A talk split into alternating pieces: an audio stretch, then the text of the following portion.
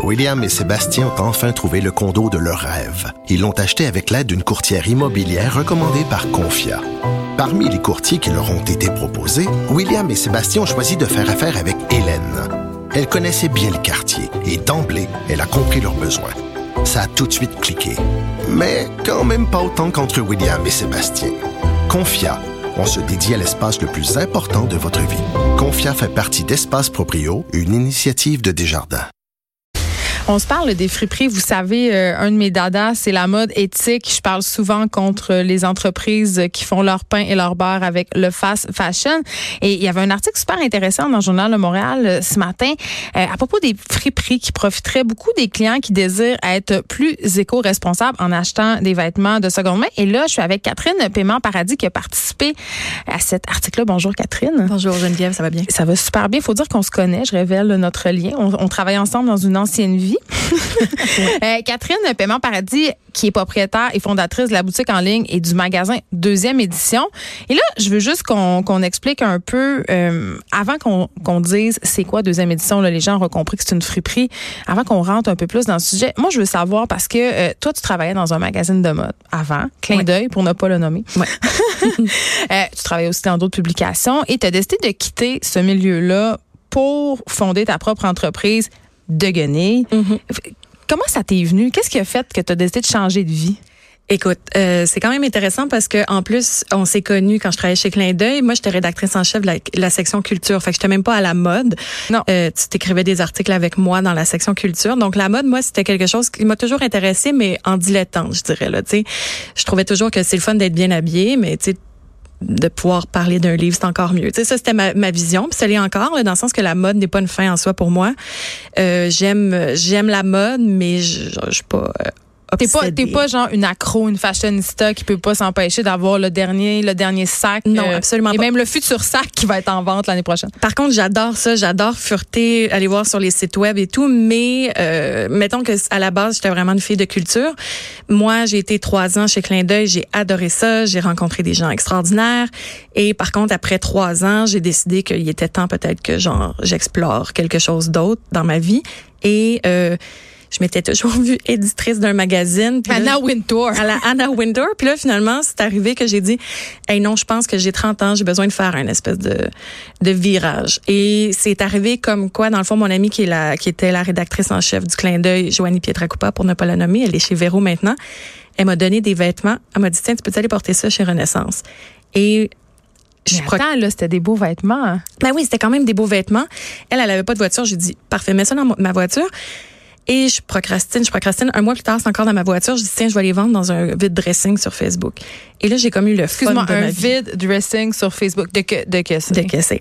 Dans le fond, c'est un groupe euh, privé de filles. Là, c'est un, un- parce qu'on on est taille ronde, Joanie et moi, donc c'est un truc de vide dressing pour filles euh, qui portent du 12 et plus. Dans le fond, c'est des filles comme toi puis moi qui vendent leurs vêtements, mais tu sais, 5 dollars, 10 dollars, OK, 20 fait que c'est vraiment un, un espèce de marché aux puces Internet. Exactement. OK. Puis euh, j'ai commencé à vendre comme ça, mais euh, euh, vu que je travaillais en mode, puis ben en mode, vu que j'avais travaillé en magazine, j'avais le sens, je pense, du marketing. Donc mes pièces, je les, tu sais, c'était pas comme, j'avais pas pris la photo puis je la mettais sur mon lit tout croche, un peu avec la Comme toilette moi, en je fais, puis quand je vends en pas mes vieux manteaux lolés, là. Ouais, un peu. un peu. mais c'est correct que tu fasses ça. Non, je les vends pas. Ils sont trop laides, mes photos. Mais c'est ça, c'est pour ça que c'est la force de deuxième édition maintenant. Donc moi j'ai dit tiens, je vais faire ça sur le fond blanc de ma chambre, je vais travailler les photos, je vais repasser les vêtements. Tu sais, je me donnais mais c'est juste que j'avais besoin de faire quelque chose de manuel. À force d'être dans les mots, dans les cris, tu le sais, j'éditais les textes, j'éditais les textes.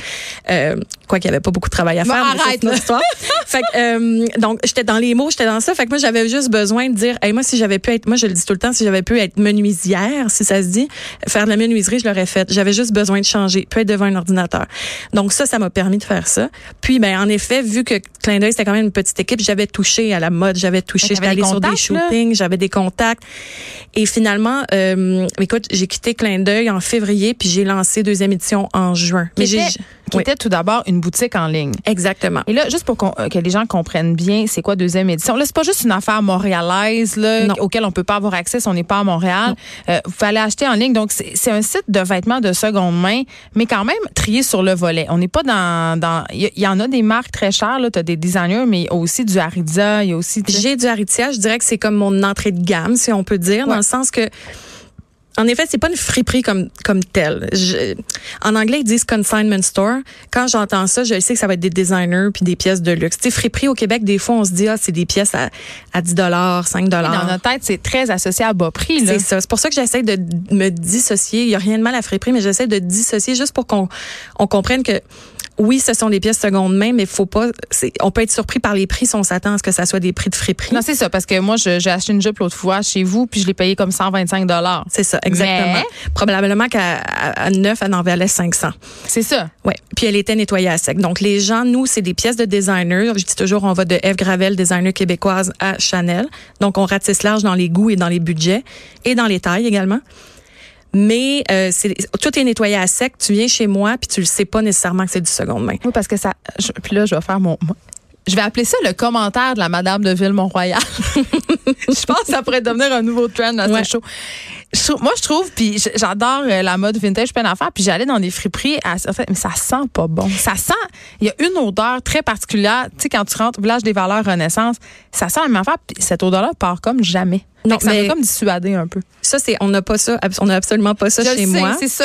Tout, puis ça, et ça depuis le début. La première année, je l'avais tout chez moi.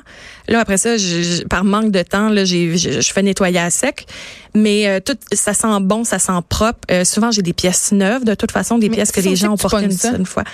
Écoute, depuis quatre ans, j'ai bâti un réseau. Il y a des femmes de partout au Québec qui m'envoient leurs pièces, comme j'ai des clientes qui achètent de partout au Québec, de, de Rouen à Sept-Îles, par les, en passant par les îles de la Madeleine, puis Montréal, j'en ai vraiment de partout. C'est des gens comme toi puis moi, dans le fond. Ça peut être quelqu'un de comme, comme toi puis moi qui a acheté une fois, s'est fait une folie, a acheté une robe à 500 dollars, mais va pas la reporter puis veut pas nécessairement. Fois. Mettons, plus que fois. trois fois. C'est ça. Dis, hey, je peux-tu avoir un peu d'argent, moi, là-dessus? S'il vous plaît. S'il vous pour m'en une autre. Pour m'en racheter une autre. Fait que c'est vraiment ça. Puis après ça, ben, j'ai des fashionistas, j'ai des propriétaires de boutiques, j'ai des, des filles de mode, j'ai des, des personnalités euh, connues qui ont porté leur pièce une fois au Gémeaux, par exemple. Ben, ils peuvent pas la reporter. Nous, on. Ben, ils peuvent pas. Ils pourraient. Ils pourraient, ils mais. décidé que non showbizement parlant, si c'est un terme. Showbizement parlant. oui, c'est vrai. On, c'est, c'est des pièces qui sont portées une fois parce que bon. Donc euh, voilà, fait que ça vient un peu de partout, mais c'est des pièces. Tu on est très sélectif sur ce qui rentre dans la dans la boutique. Et euh, je tiens à dire, on tient vraiment toutes les tailles. Oui, ben c'est ça, je voulais en parler parce que tu l'as dit tantôt, euh, tu es une fille ronde, ton ami aussi, puis c'est comme ça que c'est venu l'idée. Mais souvent, puis j'ai reçu euh, ici les jumelles Stratis qui ont décidé de lancer une ligne pour euh, toutes les tailles. Tu sais, je trouve que souvent dans le vêtement haut de gamme, tu sais, si tu vas chez Ariza et tout ça, dans des boutiques comme ça, c'est pas très grand. à un moment donné, là, dans les limite. Dans les boutiques haut de gamme et dans les autres friperies, même dans les dans les autres consignment stores de luxe, je peux me targuer d'être je crois, puis vous pouvez dire le contraire, je serais juste contente que quelqu'un me donne une bonne adresse, de dire que euh, je suis la seule qui va dans jusqu'au taille 20 22 à ma boutique. Donc euh, moi-même je porte ça, tu sais des fois 18, 20, 22, ben moi je suis capable de rentrer dans les pièces dans ma boutique puis c'est important parce que c'est pas vrai que je peux aller non seulement je peux pas aller chez Aritzia mais je peux pas aller non plus chez mes compétiteurs, il y aura pas ma taille. Alors nous c'est très inclusif. Mais parce que c'est pas un intérêt pour ces gens-là. Ils font déjà peut-être leur pain, leur beurre avec les plus petites tailles. Mais moi, pour moi, c'est super important. Euh, et il y en a des pièces de designer. Euh, et c'est plus de travail, en fait. Parce qu'il faut que je les déniche, il faut que je travaille mes fournisseurs, il faut que je trouve les personnes qui ont assez d'argent pour s'acheter des vêtements de luxe et pour pouvoir les qui, sont intéressés à les redonner. Mais moi, je suis chanceuse, touche du bois, j'ai des bons fournisseurs à ce niveau-là, des femmes qui ont des garde-robes exceptionnels de, de de designers exceptionnels qui valent aussi cher que du Prada, mais dans lesquels je suis capable de rentrer. Mais ça, il n'y en a pas tant que ça. Il n'y en a pas tant que ça, mais ça existe. Et euh, il y en a des marques, là, tu sais, Marina Rinaldi, Eileen Fisher, des, des pièces comme ça que ça devient un peu plus niche, mais genre, je sais où aller les dénicher, puis c'est des pièces euh, hyper actuelles. OK. Euh, bon, on se parle du côté, évidemment, le fun d'avoir accès à des vêtements. Euh, je, reviens à ma jupe à 125 pièces là. Honnêtement, je pense pas que je l'aurais payé 600 parce que, tu sais, j'ai juste pas ce genre de budget-là. Sauf que ça nous donne accès à ce type de pièces-là, ce qui est une bonne chose. Mais je veux qu'on se parle du côté un petit peu environnemental de l'affaire. Parce que tu as fait le choix de pas avoir, justement, de marque de fast fashion.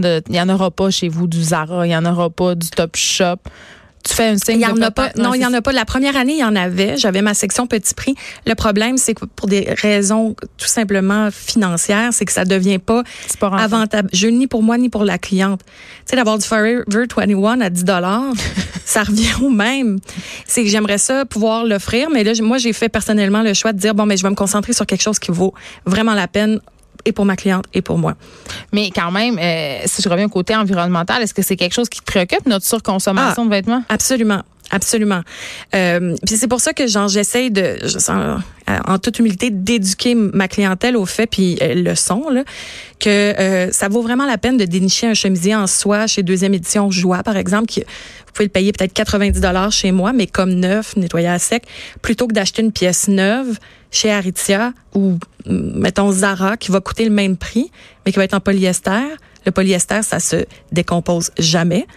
Et euh, donc, euh, c'est vraiment l'épreuve de tout. Là, c'est bien, mais dans le sens d'avoir une, euh, un tissu euh, naturel comme la soie, seconde main en plus, ça vaut la peine. Elle va durer longtemps.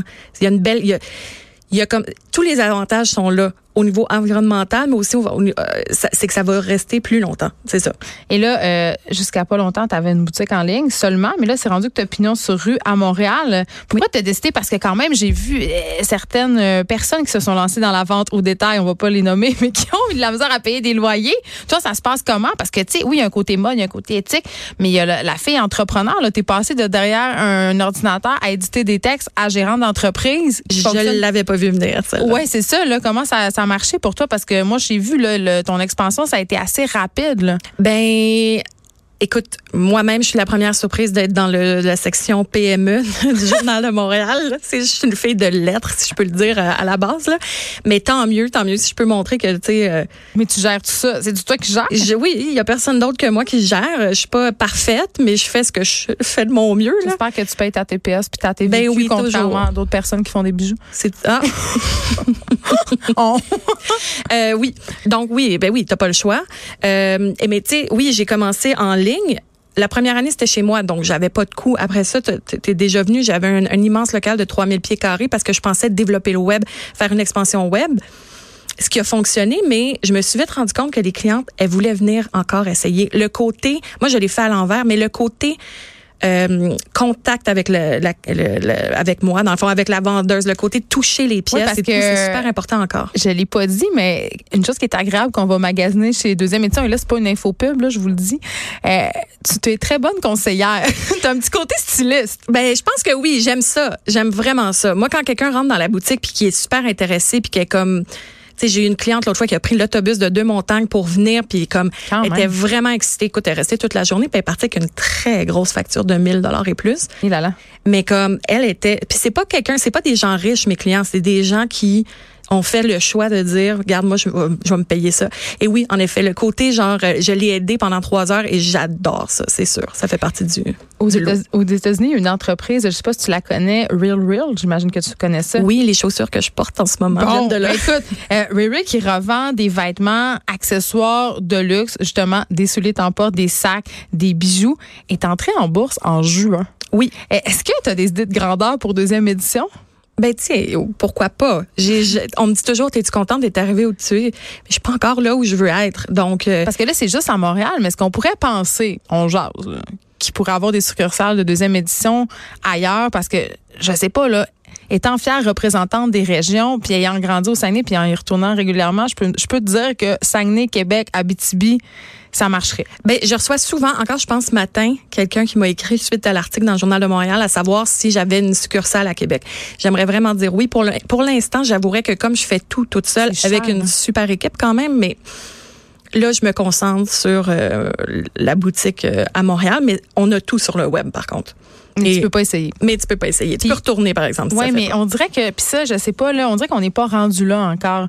Même moi, euh, tu sais, même quand j'achète euh, en ligne dans des, euh, des boutiques euh, qui sont pas du second main, là, je commande une boutique, ça me fait suer de devoir commander trois paires de jeans pour connaître. Tu sais, il y a des vêtements qui sont plus, je, je- pardonnez mon, pardon my French, qui sont plus tricky que d'autres. Euh, Oui, c'est pour ça qu'on a ça, moins de ouais. pantalons, de jupes sur le site. Tu sais, ce qui est, ce qui est plus facile à vendre, c'est un, un, un haut, une robe. Ça, c'est plus, euh, pardonnez mon anglais, mais one size fits all. Ouais, là. ouais.